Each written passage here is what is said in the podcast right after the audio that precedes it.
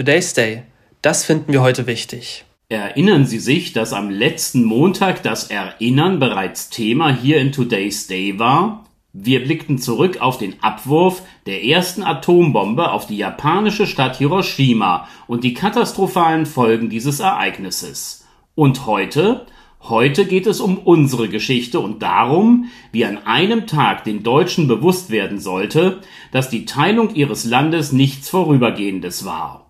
Der Beginn des Mauerbaus ab dem 13. August 1961 in Berlin, er jährte sich gestern zum 62. Mal. Mit ihm manifestierte sich der Aggregatzustand der Zweistaatlichkeit in Deutschland für viele Jahrzehnte. Die DDR zu Beginn der 60er Jahre. Im Gepäck der von sowjetischen Truppen niedergeschlagene Arbeiteraufstand vom 17. Juni 1953, der weitere Ausbau der SED-Diktatur, die Verfolgung politisch Andersdenkender, die Zwangskollektivierung der Landwirtschaft, die Verstaatlichung vieler Privatbetriebe, eine schwierige Versorgungslage. Die Menschen verließen das Land gen Westen.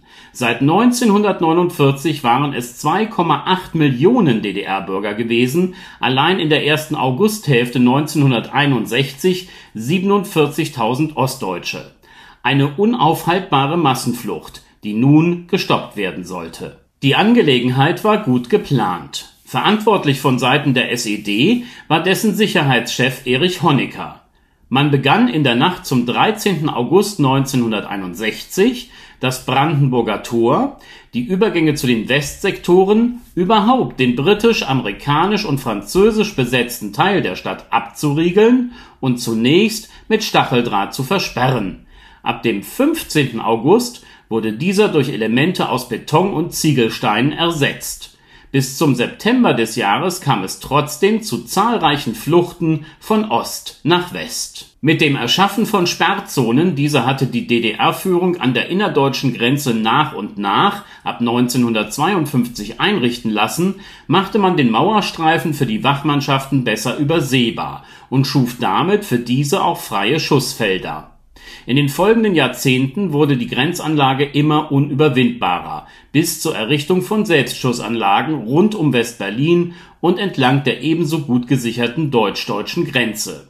Für viele Jahrzehnte blieb es so. Erst infolge der Revolution vom November 1989 in der DDR fiel die Mauer. Die Grenzübergänge wurden geöffnet. Das Ende der Teilung.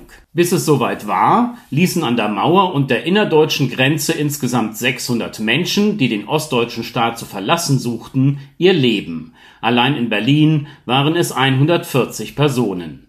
Ungezählt sind die durch die Teilung beeinflussten ostdeutschen Biografien, verlaufend in Abwesenheit von Freiheit und Rechtsstaatlichkeit, wie wir sie in einem demokratischen Staat selbstverständlich als gegeben voraussetzen. Das Leid, das durch die deutsch-deutsche Teilung hervorgerufen wurde, es lässt sich nicht erfassen. Dass wir uns an all dies erinnern, ist enorm wichtig.